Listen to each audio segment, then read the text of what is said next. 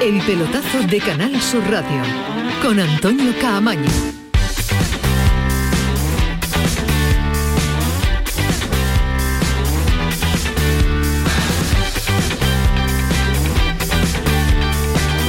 Once y 4, hola, ¿qué tal? Buenas noches. Esta es la sintonía del pelotazo, esta es la sintonía de Canal Sur Radio. Sorprendente, sorprendido, nos hemos quedado todo con la rueda de prensa del presidente de los árbitros, eh, del Comité Técnico de Árbitros. Todo hacía indicar que iba a ser una rueda de prensa, ya nos contaba nuestro árbitro, nuestro colegiado de cabecera en el día de ayer, que iba a ser la típica rueda de prensa para pasar balance a los primeros meses como máximo responsable de, de los árbitros. Pero nos ha sorprendido a todos porque Luis Medina Cantalejo ha estado hoy muy, pero que muy duro con los últimos acontecimientos que han sucedido a través de diversos medios de comunicación, si se puede considerar las redes sociales un medio de comunicación, contra los árbitros y especialmente contra su persona.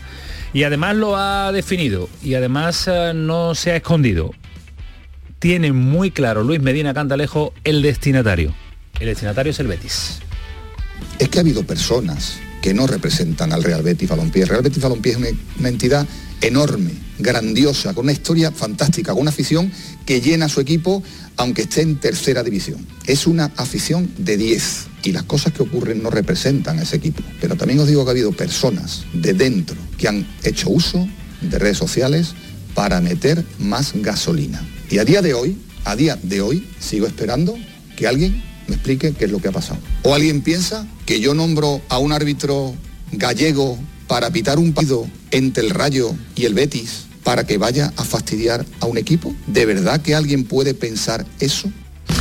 Este es uno de muchos sonidos que ha dejado en el día de hoy Luis Medina Cantalejo. Ahora vamos a escuchar a muchos más y ahora vamos a escuchar también, quiero escuchar a nuestros habituales, pero queda claro que Luis Medina no ha dicho ninguna mentira, ha dicho lo que siente, ha dicho lo que piensa, ha dicho lo que ha sufrido, porque lo ha pasado mal, ha sufrido mucho junto a su familia, pero también es cierto, y ahora insisto que lo vamos a debatir en profundidad, que no ha medido, para mí, es opinión personal, no ha medido bien ni el momento ni el día ni el instante en el que ha decidido hacer este tipo de declaraciones, porque en cinco días además hay otro derby, hay un eh, Sevilla-Betis.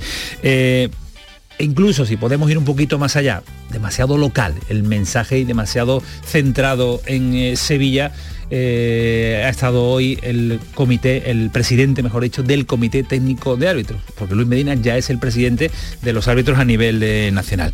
En fin, que ahora estamos en eh, Madrid con eh, Pedro Lázaro, que también tuvo la oportunidad de estar con él mano a mano, de estar cerca para Canal Sur Televisión, una entrevista mucho más personal y mucho más cercana. Pero antes, Ismael, ¿qué tal? Muy buenas. Hola, ¿qué tal? Muy buenas. ¿Te ha sorprendido también la aparición de Luis Medina? Para mí ha estado desafortunado en el día elegido, la semana. Creo que todo esto lo tenía que haber dicho tres, cuatro, cinco días después de todo lo que sucedió, que a mí sí me pareció grave que directivos del Real Betis Balompié pusieran Twitter nombrando al presidente nacional de árbitros, que es verdad que existía eh, a través de, ese bodrio que muchos utilizan en Twitter eh, acusaciones muy graves a él y sobre todo a su familia. Yo entiendo su enfado, tengo empatía con lo que siente, con todo lo que vivió. Para mí tenía que haberlo hecho en el momento que sucedió, que era el momento en el que él tenía que haber hablado como Luis Medina Cantalejo, porque es verdad que pasaron cosas que no se pueden permitir en el fútbol. El pero que, lo, que yo le pongo, y lo he dicho al principio, es que no es la semana, no debe ser la semana para, para hablar con el derby en puerta, porque debe estar todo mucho más tranquilo, que tampoco esto va a afectar al hombre que pite, y si se equivoca, pues se equivocará como todo el mundo se equivoca. Pero repito, tenía que haber hecho esta misma rueda de prensa con un solo tema, lo que él vivió prácticamente tres, cuatro, cinco días después de lo que pasó en Vallecas. El momento también hay que medirlo para que el mensaje sea el adecuado y llegue como tenga que llegar. El receptor del mensaje en el día de hoy ha sido el Real Betis Balompié, en muchos de los sonidos, en muchas de las declaraciones. Ahora vamos a conocer cómo ha vivido la entidad verde y blanca este, esta rueda de prensa, este mensaje lanzado por el presidente del Comité Técnico de Árbitros. Nos lo va a contar Alejandro. Alejandro, ¿qué tal? Muy buenas. Buenas noches, Camaño, ¿qué tal? ¿Puedes adelantar algo, un instante? Bueno, un el, titular, el, el de... titular es eh, sorpresa ¿no? y, ¿Sí? y disgusto. Eh, yo utilizaría esas dos palabras, ¿no? Eh, sorpresa y disgusto y, si te parece luego profundizamos más en, cómo ha sido el día, en cómo ha sido el día, qué va a hacer el Betis, si va a hacer algo, si va a responder a esas declaraciones de Medina Cantalejo o no va a responder y, también eh, vamos a contar un detalle, ¿no? De, ese, de esos días después eh, después de, todo el lío. Detalles internos, Sí, detalles internos y no tan internos, ¿no? Pero que contradicen la versión de Medina Cantalejo, ¿no? Respecto a una de las cosas que dijo. Por ejemplo, él ha dicho hoy que le gustaría que la gente fuera de cara y que se lo dijeran y que le dijeran las cosas personalmente, ¿no?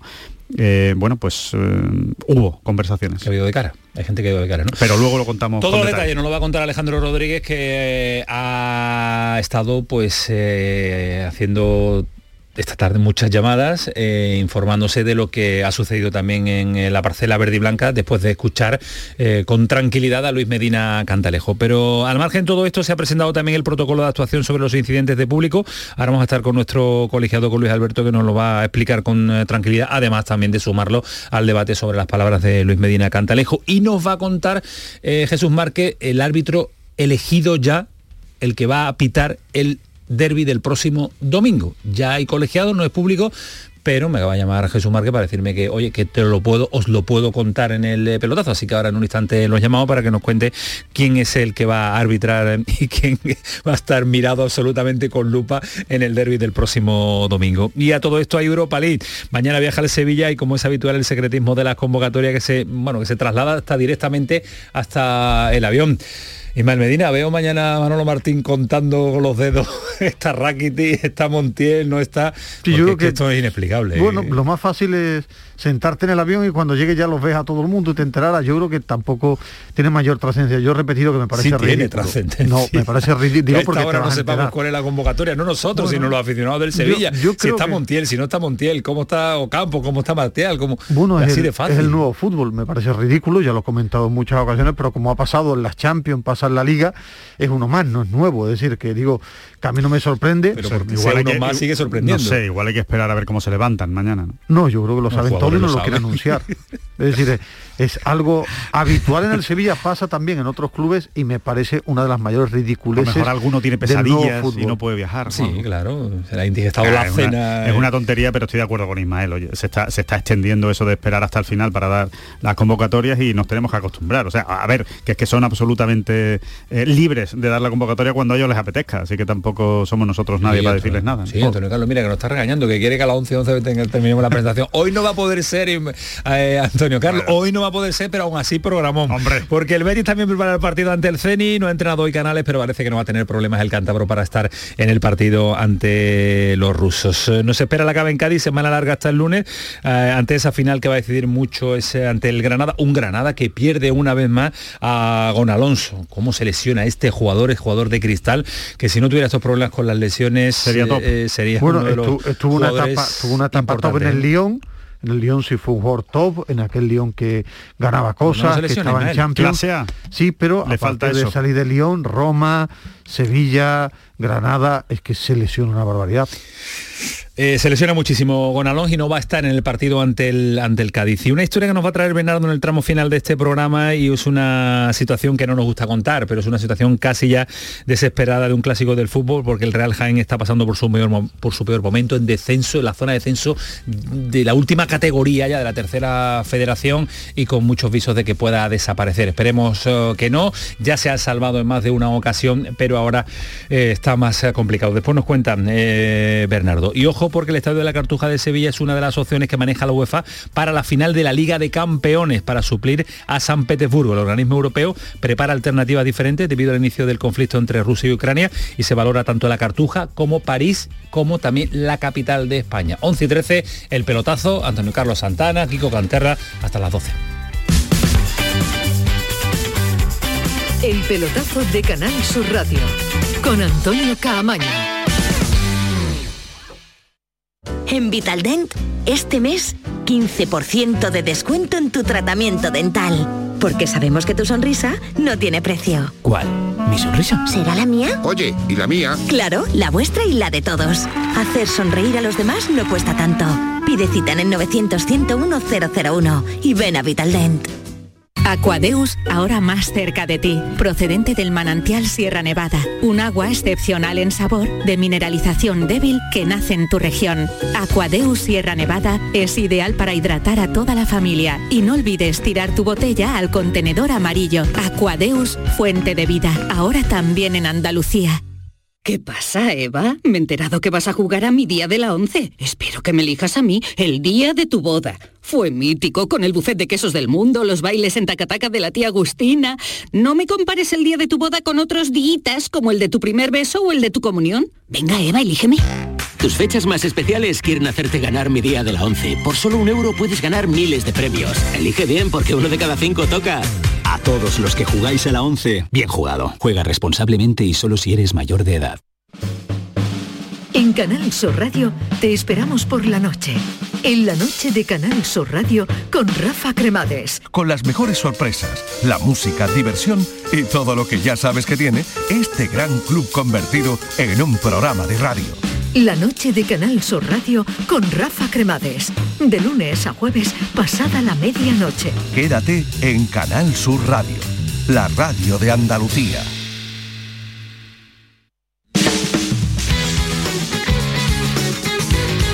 El pelotazo de Canal Sur Radio con Antonio Caamaño.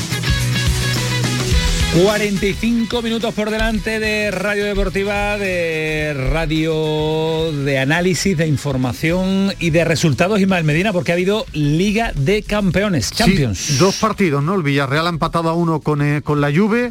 Eh, el Villarreal para mí ha sido superior, principalmente en la segunda parte, generando muchas ocasiones y al final le se va poco el empate, el gol de Parejo, primero Blaovic a los 30 segundos. Marcó con, con la Juve en su debut en Liga de Campeones con la camiseta bianconera.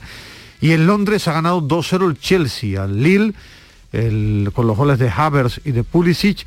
Se pone por delante el actual campeón de Europa, el equipo de Tuchel que ha dejado suplente a Lukaku muy favorito el Chelsea. ¿Tú sabes por qué repito tanto lo de Lukaku? Porque mi hijo juega mucho al FIFA y siempre elija con Lukaku. el Lukaku de la temporada pasada no es este Lukaku. ¿eh? Era más feliz en Milán que en Londres. Mucho más eh, feliz, efectivamente. Vuelve a con casa Conte que con al final, nada.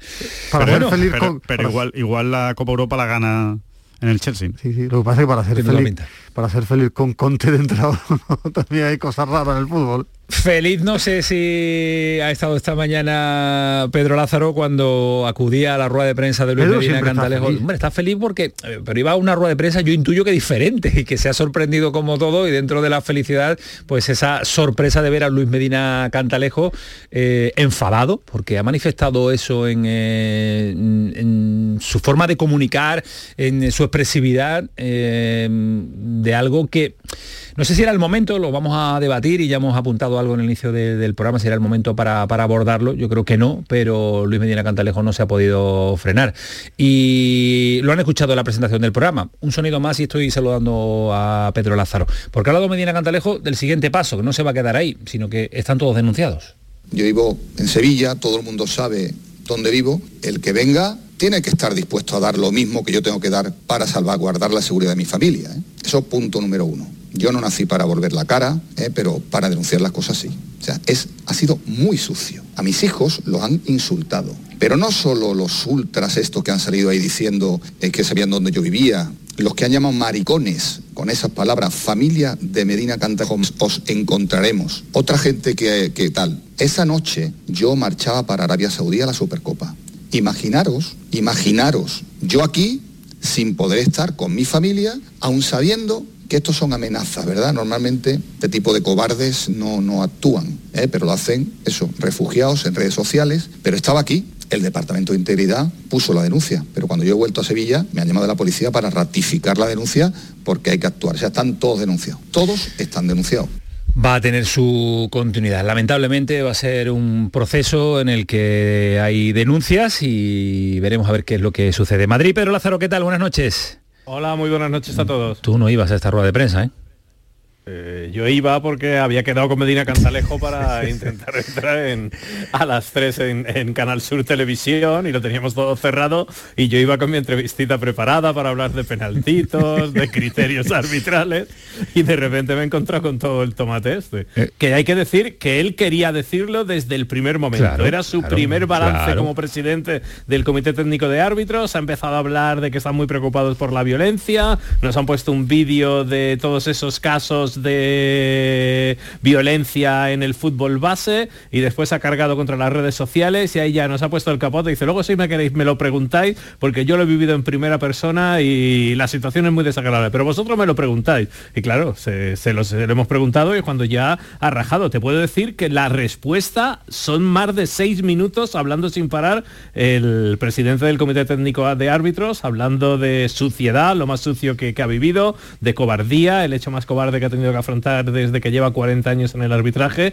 y luego esa mención directa al Real Betis Balompié, que, que, respeta mucho y que tiene una magnífica relación y que ha dado charlas en el vestuario, pero que le ha sentado mal porque desde dentro del club se echó gasolina a ese incidente que acabó con la policía en la puerta de su casa, con su familia amenazada y con el acoso a su hijo, que ha dicho ya no solo de, esos salvajes que él ha definido como, como radicales, sino de, de mucha sociedad sevillana. Ha hablado de politiquillos que se han metido con su hijo, de responsables de cofradías que han atacado a su hijo, en definitiva, que, que no ha dejado títere con cabeza. No, no se ha guardado, no se ha callado absolutamente nada Luis Medina Cantalejo cuando ha comparecido ante los medios de comunicación. Por eso tanta sorpresa ha provocado esa... No, yo solo entiendo, es decir, igual que he dicho que... entiendes? Eh, eh, eh, el enfado Ah, bueno, claro. Es decir, eh, yo he dicho que para mí lo tenía que haber hecho en el momento que sucedió, porque ya lo hablábamos en su día, no vale todo. ¿eh? Es decir, es verdad que ahora tiene para mí una caja de resonancia mayor.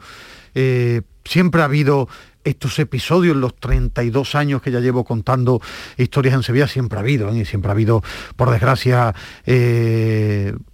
gente que insulta, gente que amenaza. Es verdad que ahora tiene una caja de resonancia mayor con todo este tema de Twitter, que a mí no me gusta el cariz que está tomando, que en su día gente eh, que es directiva del Real Betis Balompié escribió Twitter que no se pueden permitir y que, y que el club tenía que haberle dado incluso un toque público. Pero ahí era el momento, para mí ahí era el momento cuando volvió era el momento, él ha utilizado hoy en su pleno derecho, porque además ha contado su sentimiento, su verdad y que tocaron a su familia, que en eso lógicamente hay que saltar porque todo no puede valer ni en el fútbol ni en la vida. Mi único pero es el que te he dicho en el principio, creo que lo tenía que haber hecho en el momento que sucedió, pero él ha elegido este momento. ¿eh?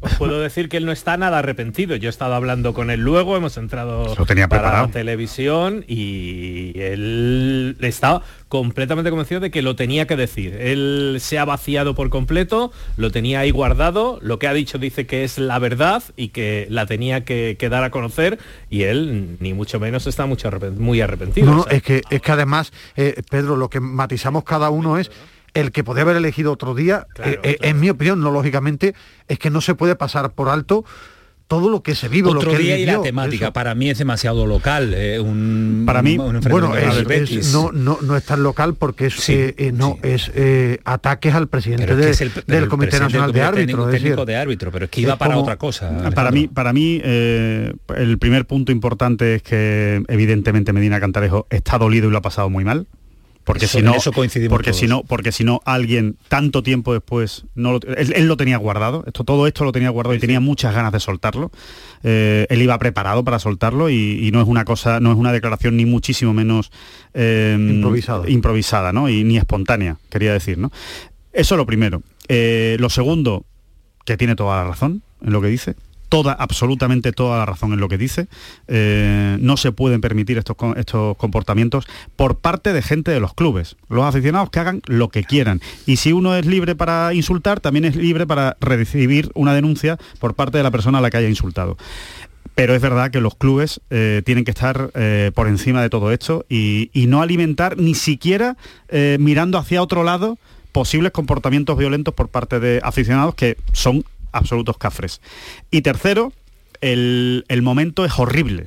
el momento elegido por... Me parece una torpeza supina lo que ha hecho Medina Cantalejo. El Departamento de Comunicación no sé si habrá intervenido o no en esta, en esta, aparición, pero me da igual. Si, ha intervenido, si ha intervenido, se ha cubierto el, que lo haya hecho y en todo caso el último responsable es Medina Cantalejo, porque el que ha salido y lo ha dicho es él. El que eh, sale a hablar es uno. Entonces, mm, él precisamente decía, ¿no? Él, él, que es que me hace mucha gracia, porque él ha dicho, Luis Medina Cantalejo, lo que no puede ser, lo que no se puede permitir es que se eche gasolina al fuego. Pues lo que él ha hecho hoy es echar gasolina al fuego. Eso es lo que él ha hecho hoy. Cuando podía haberlo hecho perfectamente, como ha dicho Ismael, 5, 4, 6, 7, una semana después de, todo aquello, o la semana después del derby. Lo podía haber hecho perfectamente. Nadie le ha obligado a salir hoy. No tenía por qué salir hoy. Esto lo ha decidido él, salir hoy. Salir justo antes del derby me parece una torpeza supina y que, y que es una pena, porque le pone un lunar a una cosa que está diciendo que es muy importante y con la que estoy totalmente de acuerdo. Pero era, se lo podía haber ahorrado perfectamente. Quiero ampliar también eh, la opinión con un eh, profesional del arbitraje y comentarista de esta casa y nuestro colegiado de cabecera. Luis Alberto, ¿qué tal? Buenas noches. Hola, buenas noches. Desde la reflexión, ya desde las horas, eh, porque te escuchaba también en la programación local con Manolo Martín analizando las palabras de Luis Medina Cantalejo, ¿ha variado en algo tu opinión? ¿Ha cambiado alguna idea que has plasmado y has planteado a la una de la tarde o sigues pensando lo mismo? Más, más o menos lo mismo, ¿no? Lo único que ocurre que escuchando es que siempre decimos que, ha echado gasolina por el momento. para mí no tenía que haberlo dicho en ninguna reunión, porque él es el presidente del Comité Técnico de Árbitros. Y yo sigo diciendo que todas estas cuestiones, que son gravísimas, pero esto va incluido en el trabajo y en el sueldo. Y cuando eres árbitro yo he visto árbitros en, portadas de periódicos con una diana y su cabeza en medio. O sea, eso, eso va incluido y tiene que aguantarlo. Y además yo, que, creo que lo conozco, es bragado, pero bragado no, lo siguiente. Entonces, entiendo su dolor porque evidentemente los hijos es lo más sagrado que hay en el mundo, pero no es cuestión ya de momento, es que no tenía que haber hablado de este tema.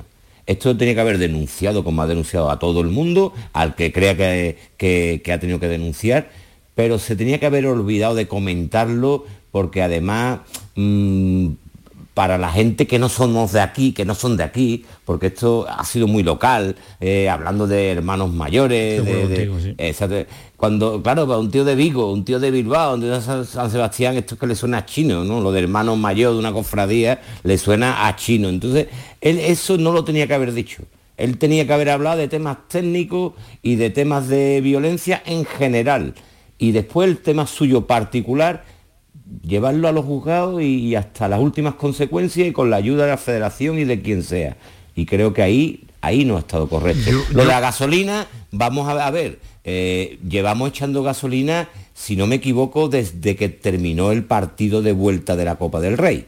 Eh, cuidado con la que terminó el primer partido exactamente a ver si a ver si perdona, claro pero a ver Alberto no perdona eh, si, si hablas en primera persona del plural habla por ti el que eche gasolina que lo diga y yo cuando alguien echa gasolina lo digo. Y si lo dice el presidente del Betis, diré que echa gasolina. Y si lo dice el presidente del Sevilla, diré que echa gasolina. Y si lo dice el presidente del Comité Técnico de Árbitro, diré que echa gasolina. Yo no he hecho gasolina, Luis Alberto. Bueno, pero ha habido periodistas que sí han echado gasolina. Bueno, pues se lo dices a esos periodistas. Pero no, hablemos en primera persona del plural. Pero yo no, yo no estoy eh, diciendo que tú lo hayas echado. Yo he dicho. Pero dice que, llevamos echando gasolina. Yo no. Llevamos, llevamos, me meto yo y yo no lo he echado tampoco. Pues entonces no te metas. Luis Alberto, estamos pues generalizando. Pues no te metas. No, hombre, yo no voy a decir los nombres y apellidos porque tampoco es cuestión de eso, ¿no?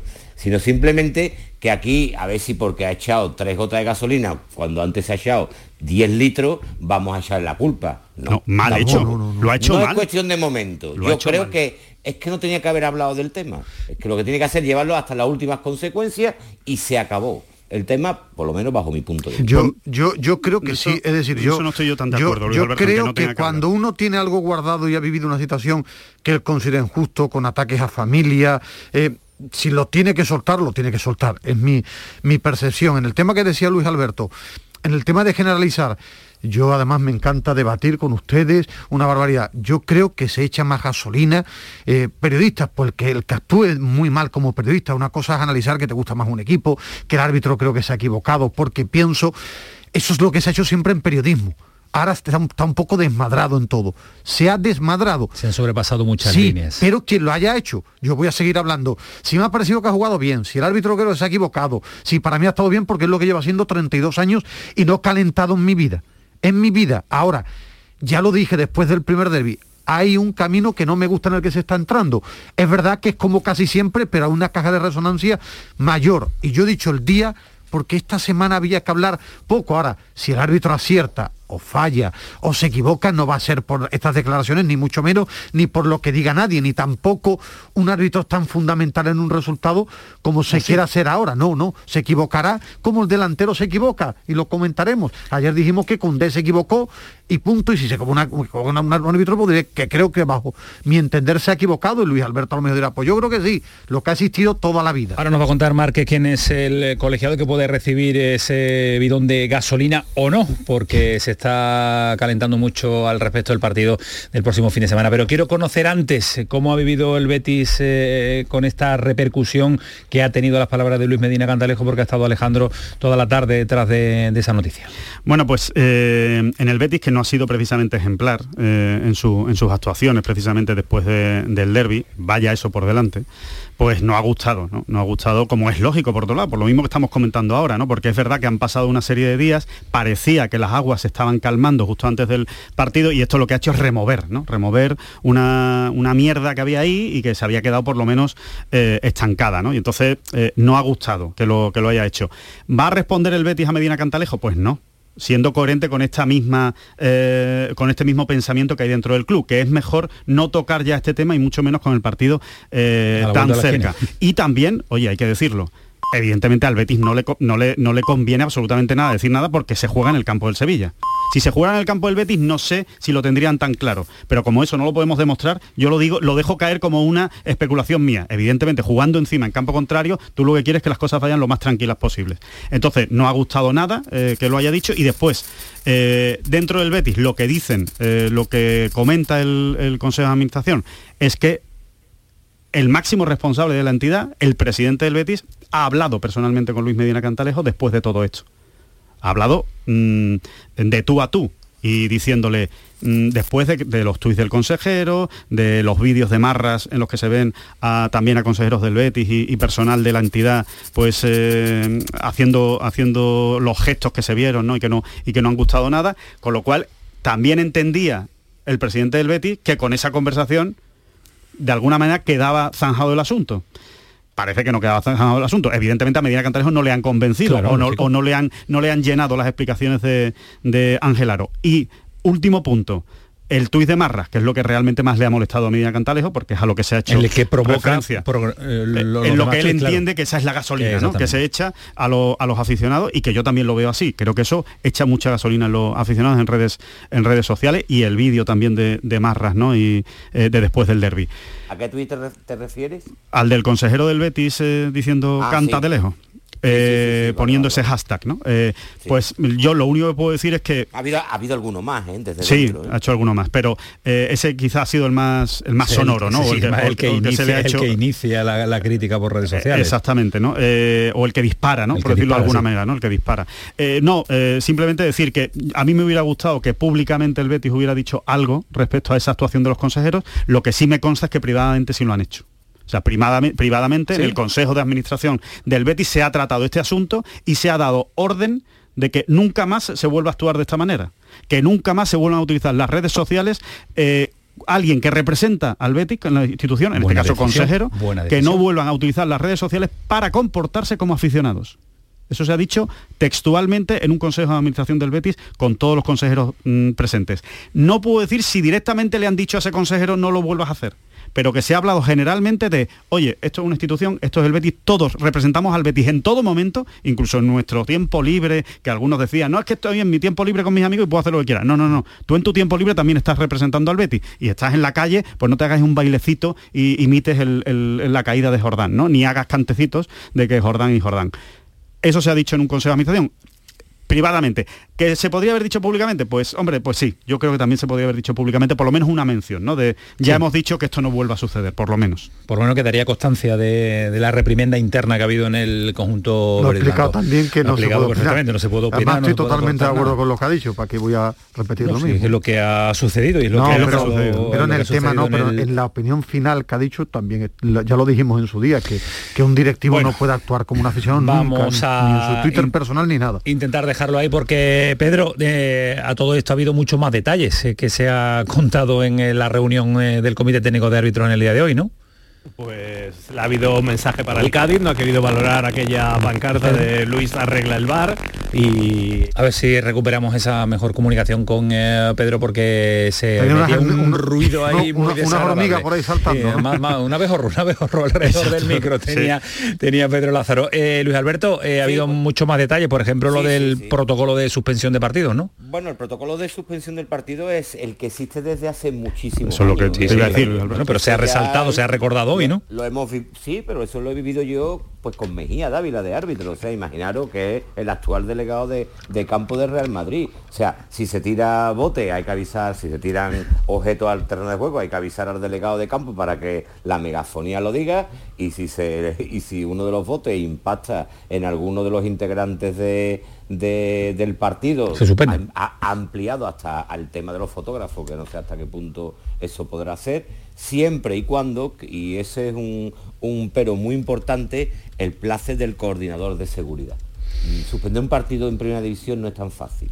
Ya os lo puedo decir yo que no es tan fácil, no hay fecha, es muy complicado y salvo que haya una lesión o el jugador no pueda seguir, es complicado suspender un partido. Aunque es un protocolo que bajo mi punto de vista ya existía, pero bueno, es bueno recordarlo. Es verdad que se ha aumentado el tiempo de, descuento en, total, en los 90 minutos, en más de dos minutos, antes era cinco y pico y ahora son 736. También, también ha, hablado un poco del tema de, que quiere que prevalezca, de reforzar la figura del árbitro del terreno de juego, que prevalezca sobre, sobre el árbitro del bar. Él, ha hablado de que había visto un poco eh, que se habían de alguna manera quedado dormidos los árbitros del terreno de juego porque sabían que tenían el bar por detrás que le iban le iba en cualquier momento a rectificar y ha dicho que no, que él lo que quiere es que los árbitros del terreno de juego decidan y se y se mojen. o se equivoquen como, tiene, como tiene que ser lógicamente ¿no? aguántame un eh, poquito que nos va a contar Jesús Márquez el árbitro que va a pitar el partido entre el Sevilla y el Betis del próximo domingo. Márquez qué tal buenas noches. Hola qué tal Antonio buenas tienes controlado el asunto arbitral bueno, si no hay cambio de última hora, a ver que, mire el reloj, a las 23.35 del 22 de febrero, el árbitro se conoce. ¿Y es? Carlos del Cerro Grande. Árbitro que estuvo el otro día en Mestalla y que, que lo tuvo una actuación complicada. Árbitro que estuvo y que calentó con aquella famosa carta de Vizcaíno Luis Revisa el bar, segunda parte, que estuvo en Mallorca. Carlos del Cerro Grande es el elegido. Repito, si no hay cambio de última hora en la designación, y ahí está Luis Alberto que sabe que puede haber cambios inesperados de última hora, el elegido es del Cerro Grande. ¿Y qué dices, Luis Alberto? ¿Te gusta bueno, ser árbitro? la temporadita está haciendo para verla. A mí me parece un buen árbitro. a mí no. No está siendo buena. No está siendo buena. Yo, yo tengo noticia de que, de que evidentemente era un árbitro que era, iba a ser mundialista en Qatar, sí o sí, con Velasco Carballo de presidente. Ahora ya no está Velasco, con lo cual se ha quedado todo, ahora está en stand-by el hecho de que pueda o no pueda ir al Mundial y quizá eso le haya afectado y no está siendo el Carlos del Cerro de otras temporadas. Dicho esto, estamos hablando de un árbitro que está en el top 3 del arbitraje español y europeo, ¿eh? es un gran árbitro. Lo ha contado, nos lo está contando Jesús Marque en directo en el pelotazo del Cerro Grande, el elegido para evitar el partido del domingo en el Sánchez Pizjuán, ese derby sevillano entre el conjunto de Lopetegui y el de Pellegrini. Pedro Lázaro, que sonaba regular la conexión, eh, la hemos recuperado y se te queda algo que nos quieras contar.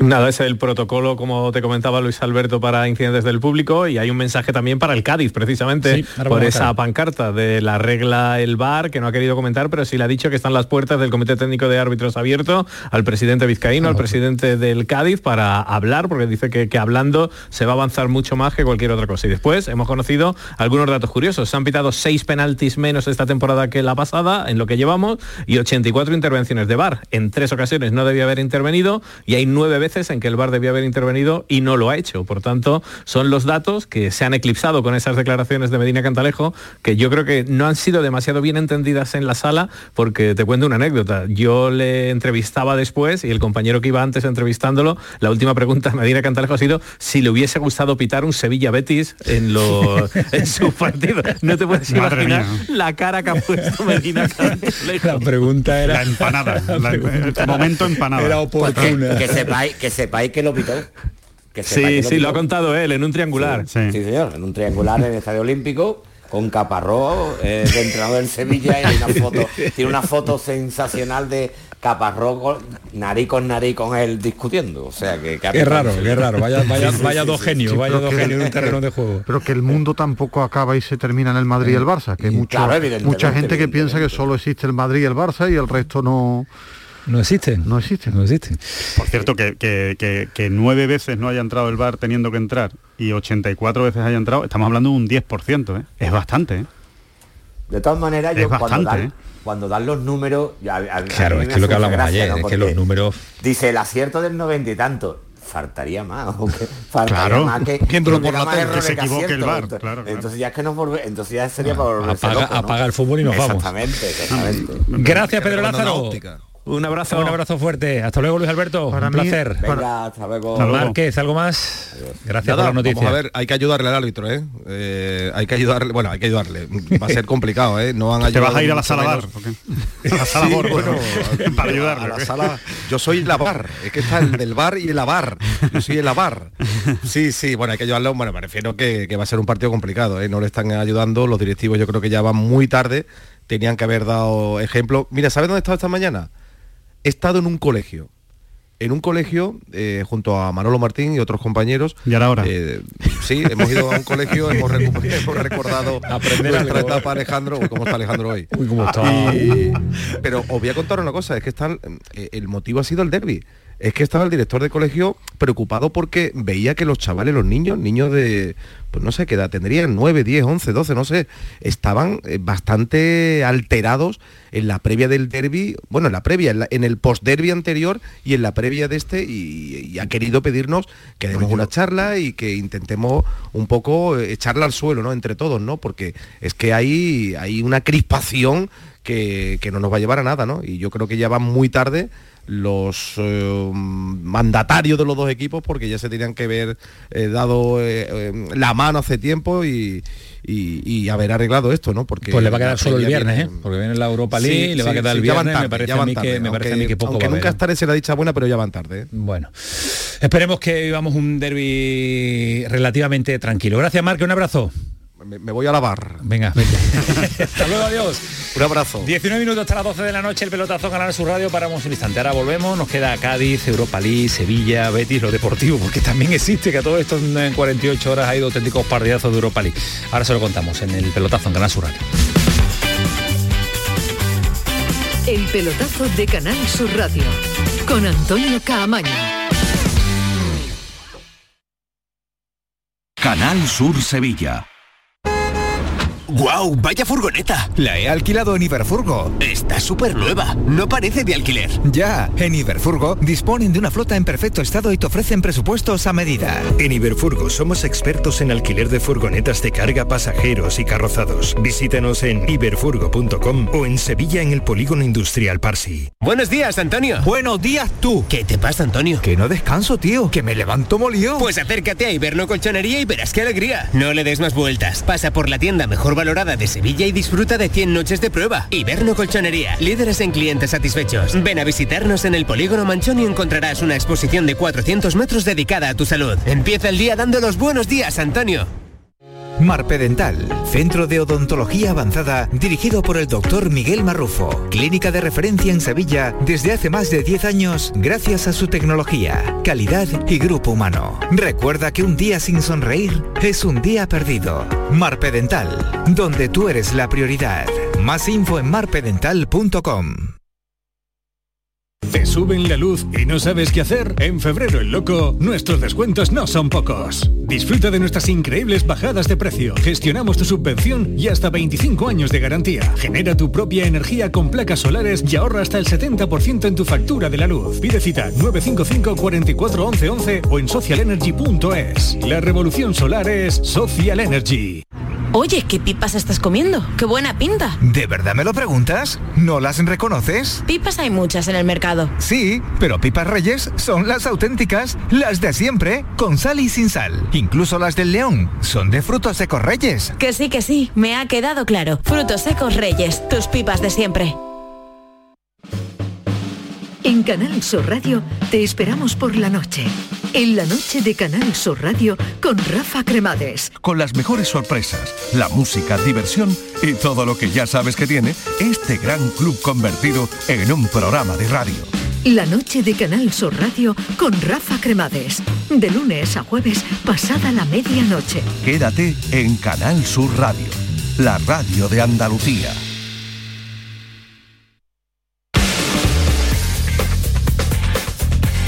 El pelotazo de Canal Sur Radio.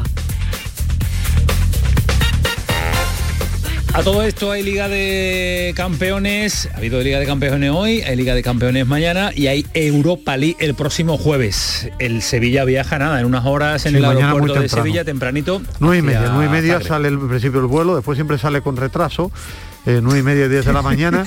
eh, Tampoco un madrugón, vamos. O sea, no, una no, no, cosa la- normal, la- vamos. yo me voy a levantar a la hora habitual. Manolo Martín, por lo visto, no va a dormir. porque no es es- muy temprano para mí el no es, aeropuerto. no, no es tan temprano porque es la hora habitual. El equipo llega a mediodía, por la tarde entrenamiento en uno de los campos más viejos que yo he visto. La verdad es que es un desastre el campo.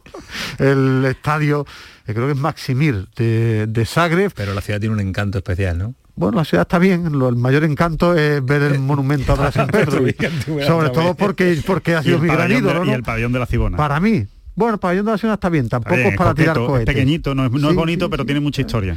Y bueno, eh, novedades. Mm, Va a jugar Ocampo y Cundé, porque en principio no van a estar con, para el derby. Eh, yo creo que Navas va a ser el titular. Es decir, porque Montiel viene de lesión y lo normal es que juegue unos minutos de cara al derby, ver cómo reacciona Navas, que sigue teniendo el problema que aquí hemos venido comentando, que es el miedo. Cuando hablamos del miedo es, Navas es un jugador que toda su trayectoria ha jugado sin un dolor intenso.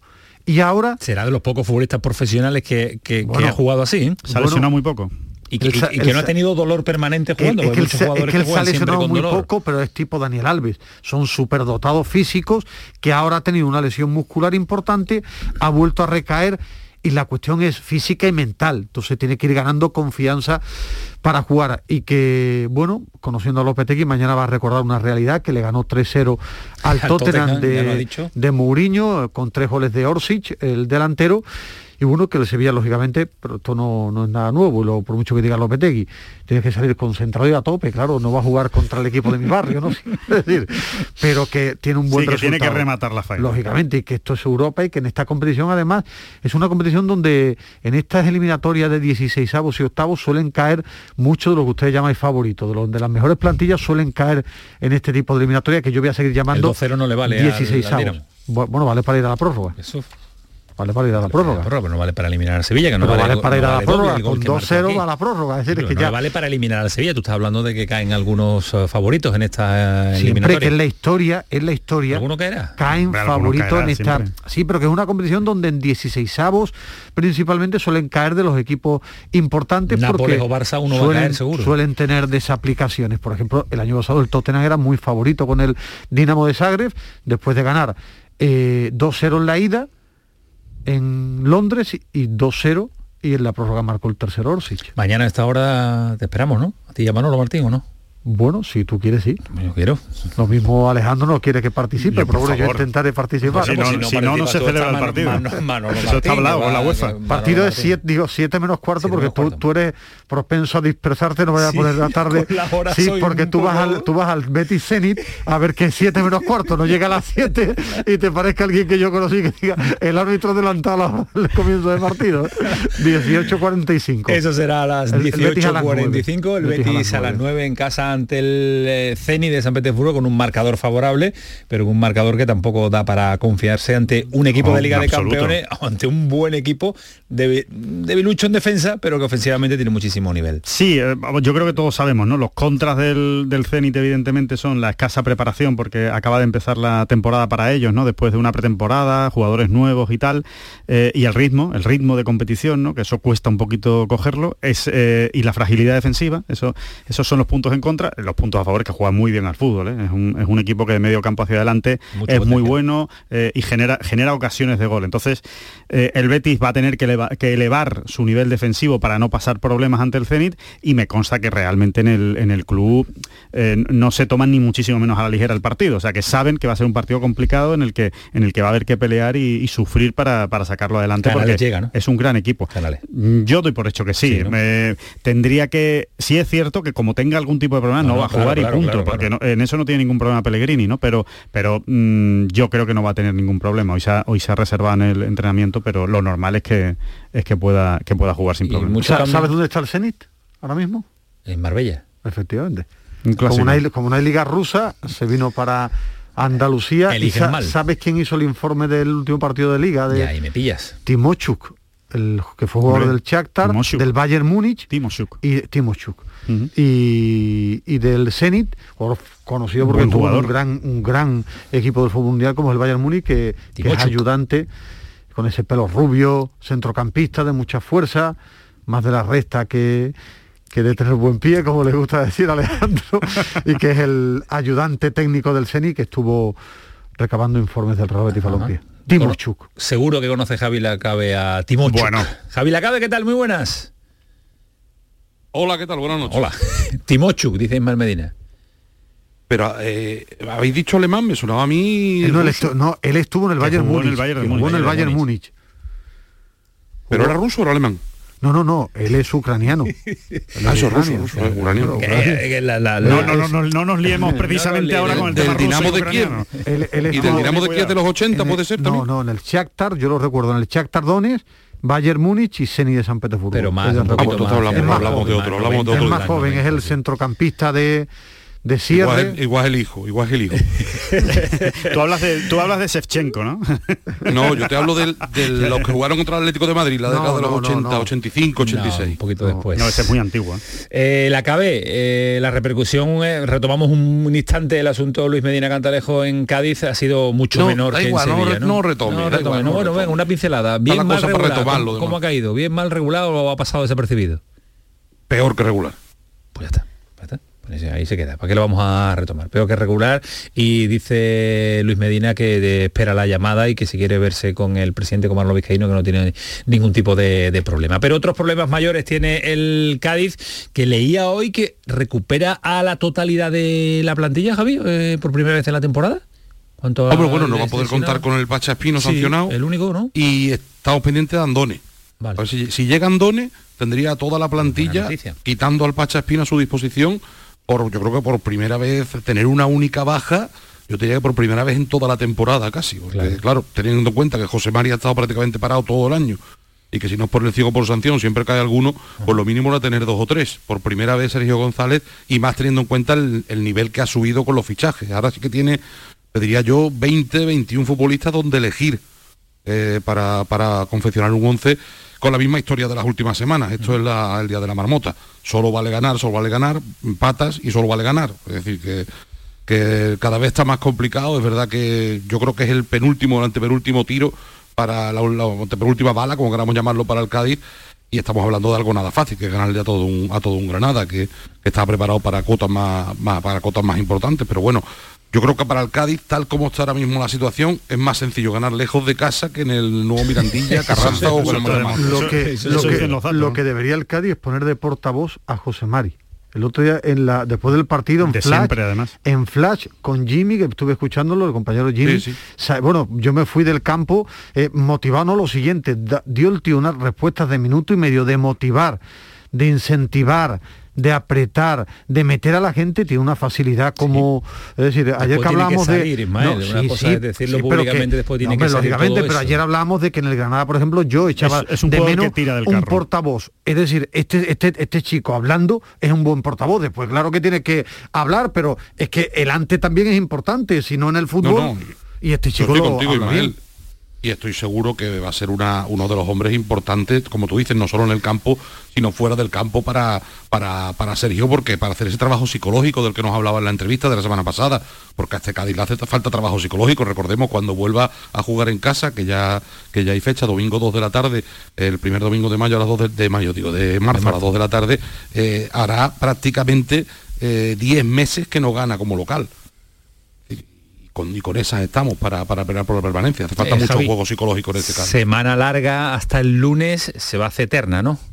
Y bueno, y una buena noticia, que es que ya los ya saben los, muchos cadistas que quieren ir a Granada, ya desde ayer están pudiendo comprar las entradas a las 5 de la tarde, me dicen que, se den prisa, que aunque la venta acaba mañana no quedan muchas, y que, eh, y que al precio es, al precio de 25 euros pueden ir al, al, al Coliseo Nazarí para ver al Cádiz el próximo lunes, que había muchísima más demanda, creo yo, de, que, de las que se pueda encontrar, pero también me cuentan que hay, hay otros aficionados que la están consiguiendo por Granada, es decir, que va a haber, en este caso no va a ser manchita amarilla, sino que va a ser eh, pues una, un buen número de personas las que van a ir a ver a su equipo. Va a ser un auténtico partidazo el día de Andalucía, 28 de febrero, un lunes de sufrimiento para Granada. Estaremos ese día aquí con Javi analizando Muy el partido. hombre, claro, estaremos el lunes haciendo pelotazo y analizaremos el partido del Granada y el, y el Cádiz en profundidad. También juega el, Málaga, si no me equivoco, ese, ese lunes de Andalucía.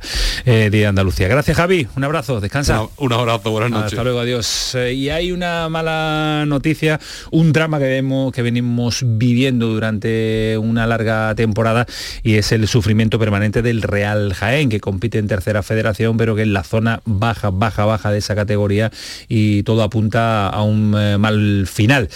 Bernardo Ruiz, ¿qué tal? Buenas noches. Muy buenas noches, Camañón. ¿Qué pasa con este Real Jaén que nos tiene siempre preocupados? Ha cumplido hoy un nuevo capítulo ¿no? de su triste peregrinar por la tercera federación. Se ha cenificado la desvinculación de Juan Arsenal como entrenador de la primera plantilla.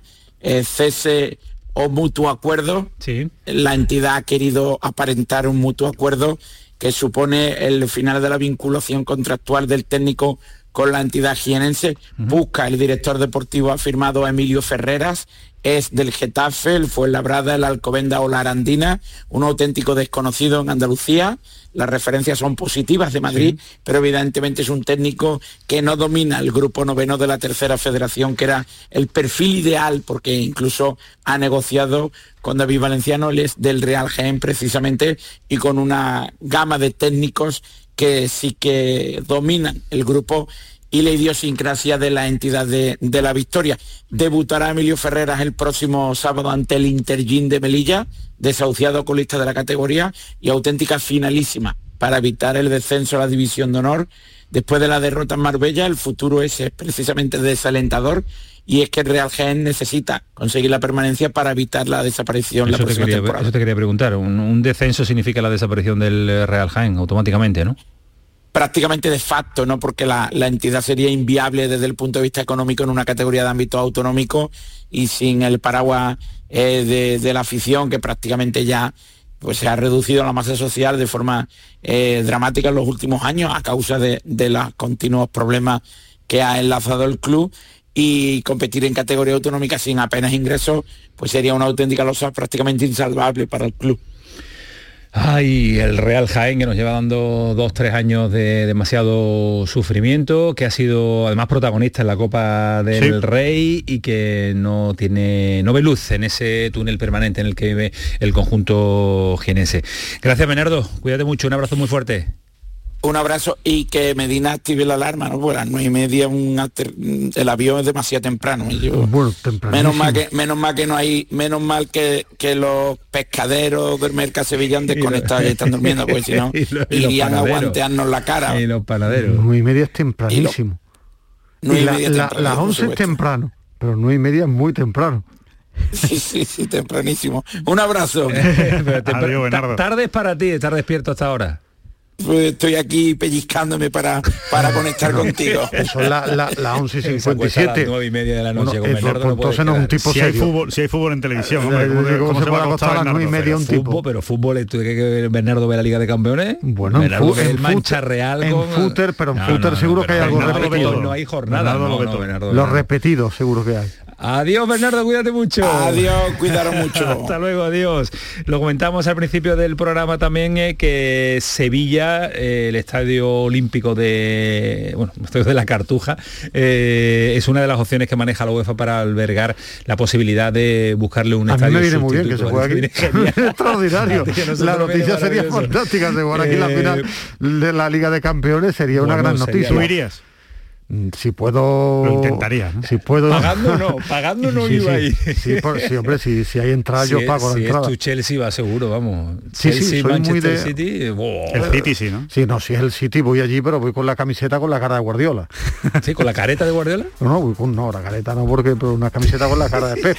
Más pondría Pep. el conflicto Rusia ah, con, con Ucrania, pues parece que la final va a haber que moverla y Yo creo que se va a jugar final allí. Yo creo que también, pero bueno, se están planteando alternativas eh, como es Madrid, París y Sevilla también en el estadio de la Hombre, Cartuja. a día de hoy está lejos de la zona de conflicto San Petersburgo. ¿eh? Está bastante lejos, es verdad Y que en el mismo fechas- país, pero está y lejos. las fechas Y queda mucho. queda Hombre, esto tiene pinta de alargarse. ¿eh? sí. El tema de A Ucrania. ustedes nos viene bien que se juegue aquí. sí. A nosotros a no. mí de cine. De hecho, La- he llamado yo a la UEFA a ver la, si... la Champions y la Europa League, eso sería algo histórico en la misma ciudad que se vieran las dos finales eh, Bueno, y, el- y europeas. el- y en junio en Málaga y en Sevilla la selección española. Sí, lo tenemos todo, estamos de moda. Pero es un poco raro, ¿no? Que en la misma ciudad se vaya a jugar Sí, la final de la, de la Europa League. No, no lo recuerdo. que la. UEFA, que la No, UEFA no, le dé, ese caramelo tan tan dulce, ¿no? A No, una yo- misma es ciudad. difícil. Con la cantidad de, de favores que tiene que hacer la UEFA y, y soltar, ¿no? Madrid va a apretar por también llevársela allí y también eh, París. Y las medallas de Andalucía, la campeona de tiro olímpico Fátima Galme ha sido galardo- galardonada con una de con una de ellas. Muy merecido. También José Manuel, muy merecido. José Manuel Ruiz de tenis de mesa y también el Club Recreativo de Tenis de Huelva. Medallas olímpicas en el Día de Andalucía que va a ser el próximo lunes. Hasta mañana, Alejandro. Hasta mañana, Cuídate Camaño. mucho, descansa, ¿eh? Igualmente. Fuerza, ¿eh? Aquí estaremos, por mañana supuesto. Uf. Mañana vaya la que nos espera. Madruga Ismael Medina, ¿eh? Sí. Buen viaje, Ismael. Buen, buen viaje, Lo Ismael. intentaré. Come bien. ¿A qué hora recoge al maestro? Eh, siete y 10, 7 y cuarto. Siete- si no me quedo dormido. Para eso sí tiene que ponerte alarma. Si no porque- me quedo No te olvides de comer y Siete abrígate. 17. Sí, yo además suelo comer bastante los viajes. y abrigarse tela, que hoy ha hecho calor y ha venido con un abrigo tremendo. Esto fue el pelotazo, sigue siendo Canal Sur Radio, que pasen una buena noche, que disfruten, adiós.